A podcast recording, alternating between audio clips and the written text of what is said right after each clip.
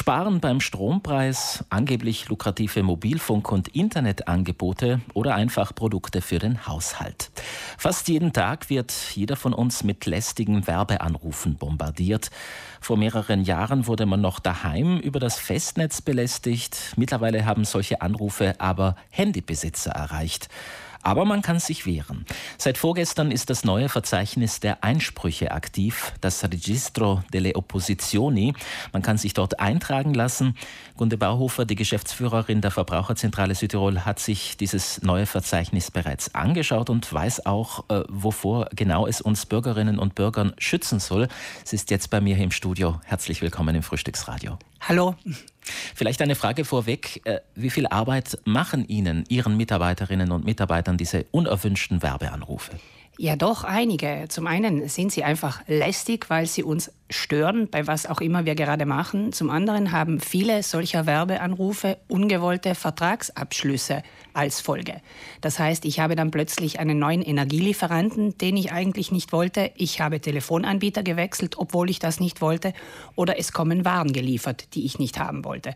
Und daraus muss ich mich dann erst mühsam wieder befreien. Unglaublich. Nun hat der Staat bereits vor mehr als zehn Jahren dieses Register eingeführt, damals um vor allem den Gebrauch von Festnetznummern für Marketingzwecke zu unterbinden. Auf welche Bereiche wird dieser Schutz nun ausgeweitet? Der Bereich wird jetzt auf die Mobilfunknummern ausgeweitet. Das ist der letzte Schritt der Reform. Dazwischen kamen noch die Postadressen, die vor Werbung geschützt werden sollten. Das absolute Novum dabei ist, dass meine Eintragung im Register alle vorher erteilten einzelnen Zustimmungen sozusagen aufhebt. Also wenn ich einer Firma gesagt hatte, du darfst mich zu Werbezwecken anrufen und jetzt meine Handynummer in das Register eintrage, dann ist diese Zustimmung widerrufen. Zukünftige Zustimmungen natürlich gelten über meine Eintragung ins Register. Das heißt, ab heute dann Vorsicht, auf was man unterschreibt. Das heißt, wenn ich mich nun in dieses Verzeichnis eintrage, samt den Telefonnummern, äh, dann verbiete ich allen Unternehmen per Gesetz, dass sie mich aus Marketinggründen anrufen und ich widerspreche sogar den bisher in Verträgen gegebenen Zustimmungen. Also da, wo steht do il consenso oder nego il consenso oder sowas ähnliches. Ganz genau, so ist es. Ein bisschen problematisch wird das Ganze mit ausländischen Firmen sein. Diese sind nämlich von der Regelung nicht betroffen. Das heißt, ganz ruhig wird es am Handy dann wahrscheinlich doch nicht sein. Mhm. Dennoch ist das ein ganz, ganz wichtiger Schritt in die richtige Richtung. Manchmal fragt man sich ja auch, wie kommen denn Unternehmen, die ich vielleicht selbst nie kontaktiert habe, zu meiner Handynummer? Ja, das ist ein lukratives Geschäft. Telefonnummern werden drei, vier, fünfmal weiterverkauft und man stützt sich dabei immer auf die erste gegebene Zustimmung. Der Garant für Datenschutz hat zwar hier mehrmals abgestraft und gesagt, die erste Zustimmung gilt für die erste Firma und es darf nicht weiterverkauft werden. Dennoch ist das anscheinend so lukrativ, dass es die Firmen weiterhin betrieben haben. Wie hat denn nun dieses äh, äh Verzeichnis bisher funktioniert?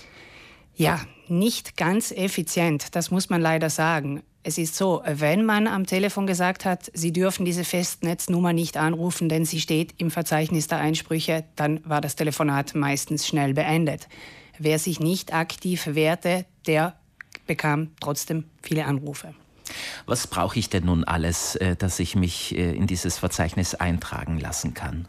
Ich brauche entweder die Zugangsdaten zum Register, also ich muss mich dort anmelden, oder einen SPIT. Dann geht das Ganze eigentlich relativ schnell. Ich gebe meine Handynummer an, meine Steuernummer.